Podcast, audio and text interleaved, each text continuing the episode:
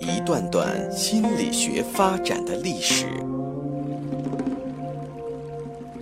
一个个或有趣生动的故事，向大家展示人类行为情绪的原因，最终理解我们自己，认识自己。请听资深心理咨询师刘铁铮的心理故事会，上山微电台独家首发。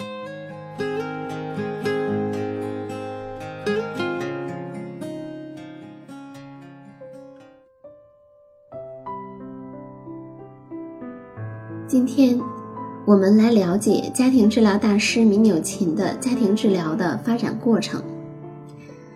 在一九五四年到一九五八年，米纽琴在纽约学习的这段时间里，他渐渐地开始强调个人与他人之间的互动关系，特别是在下面的这个个案中，让他对这一点有了更深刻的认识。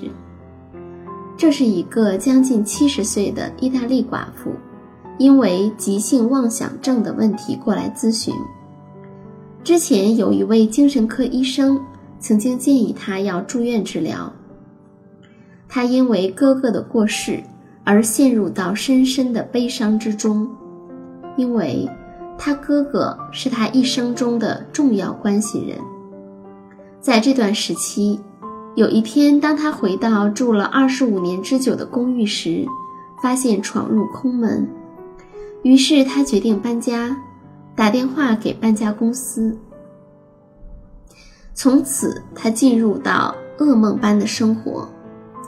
他发现搬家公司想建议他该搬到哪里，他们故意乱放他珍贵的物品，用粉笔在他的家具上做暗号。当他出门时，搬家公司的人跟踪他，在他的背后互相打信号。后来，他开始意识到是自己的反应太过强烈，那些事情可能并不真实，而是妄想。于是，他去看了精神科医生，医生开了镇静剂，建议他住院。但是他拒绝住院。经由朋友的介绍，到了米纽琴这里。在听了他的故事之后，米纽琴对他有一个假设。认为他失去了自己的外壳，也就是他所熟悉的、保护着他的所有事物。就在他失去哥哥之后，他又离开了自己的家，离开那个一草一木都是他最熟悉的公寓，以及相处已久的邻居。此刻，他就像任何一种脱了皮的甲壳类动物。很容易受到伤害。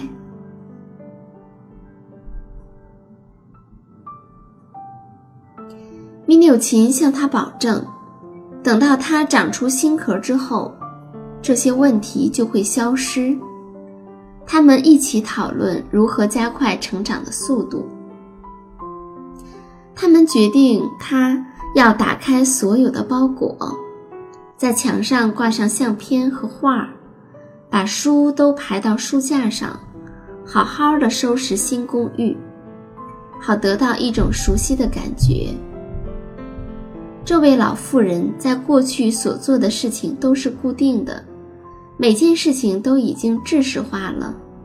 她每天在固定的时间起床，固定的时间购物，到同一家商店，找同一个收银柜台结账。他住到新小区已经两个月，却一点儿都不想结交新朋友。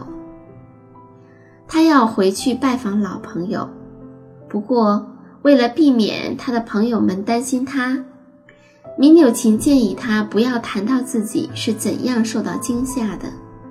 如果有任何人问起他的问题，他可以解释为只是头脑不清楚。容易受惊吓的老年人所容易遇到的问题罢了。随着他对新生活逐渐熟悉之后，所有的症状很快就消失不见。他继续住在新的公寓里，过着自己想要的独立生活。虽然这位老妇人出现了精神病性的症状，但米纽琴认为，她其实是一个处在转换的危机之中的正常人。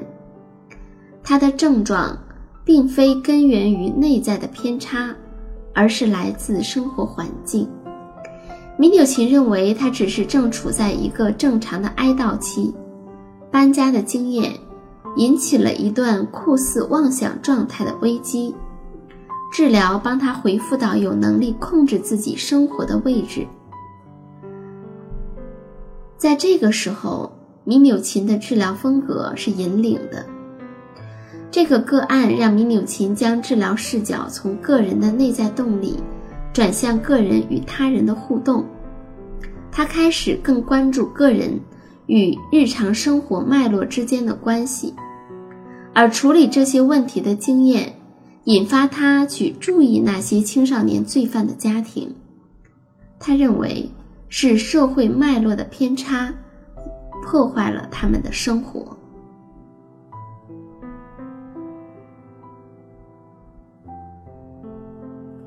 一九六五年，米纽琴搬到费城，他们的家庭治疗专业领域持续的扩张。费城儿童医院。糖尿病研究部门的负责人告诉米纽琴说，有四个患糖尿病的女孩因为昏迷或可能发生的昏迷进行住院治疗。医院给他们最好的医疗处置，但症状并没有改善。因此呢，医疗人员认为他们是心身疾病。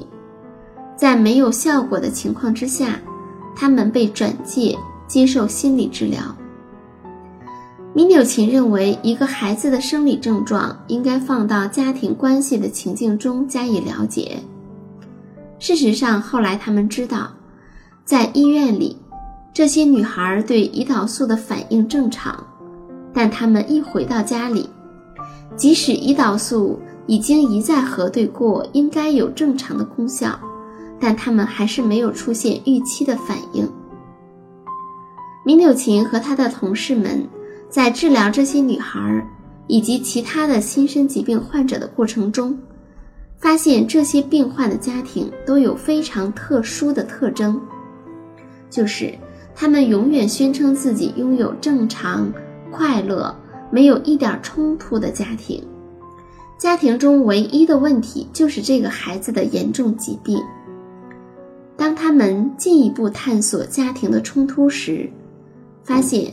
冲突总是透过这个生病的孩子的问题表现出来。用不是很准确的理由，简单来说，心理冲突引起了孩子的生理症状。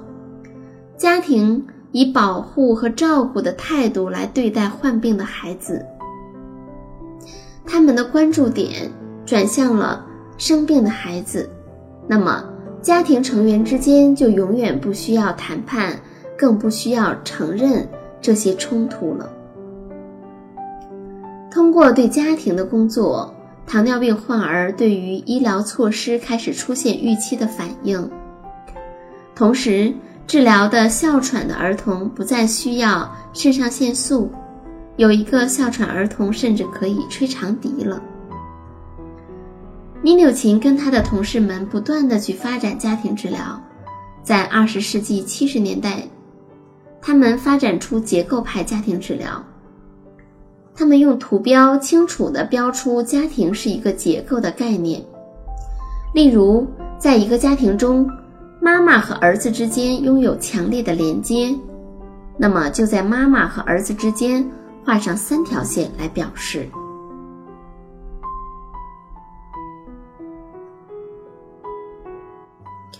通过家庭的结构图。帮助他们可以看到一个人的行为和全家关系结构之间的关联。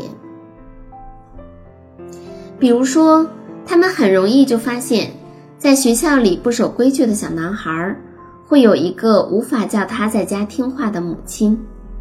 经过更仔细的询问，会看到母亲无法管教这个小男孩的原因，是因为他和他的关系太过投入了，他们几乎所有的时间都在一起，过于亲密了。他们相处的方式更像是同伴，而不是母子。那么，妈妈为什么会这么亲近孩子呢？为什么她需要一个玩伴，而不是一个儿子呢？是因为她与先生在情感上很疏远吗？相当常见的一个情形是，或许是妈妈有意的放纵孩子，来平衡先生过度严厉的管教。当一个家庭前来寻求帮助的时候，米纽琴的假设是，他们不是因为本身有什么毛病而来，而是因为他们被困在死胡同里，困在一个时光不断流逝的结构里，困在一个没有发生效用的故事里，而陷入到穷途末路之中。他开始关注家庭的故事。他发现，在家庭中，每个人都会给别人贴标签儿，这样的过程使得家人的反应僵化成固定的形式。虽然他们一心想要解决问题，反而增强了问题的严重性。很多家庭的模式变得没有弹性，家庭成员。只能使用少数被允许的行为和情绪，例如，某些家庭不允许表达愤怒的情绪，而有些家庭则难以表达温柔。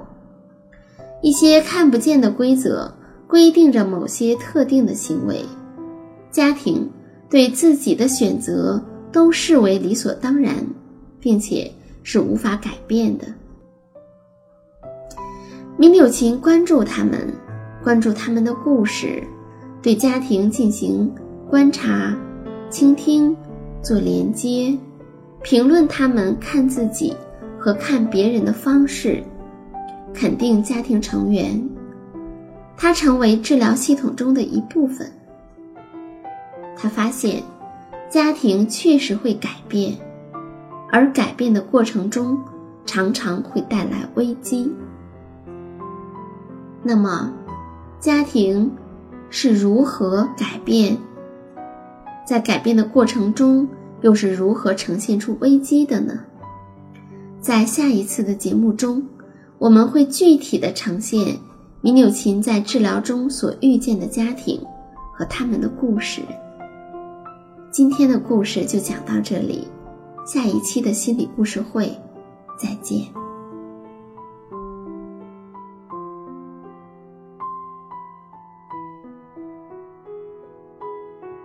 登录微信搜索“铁铮心理”或 SS Radio，关注上山微电台，让我们一路同行。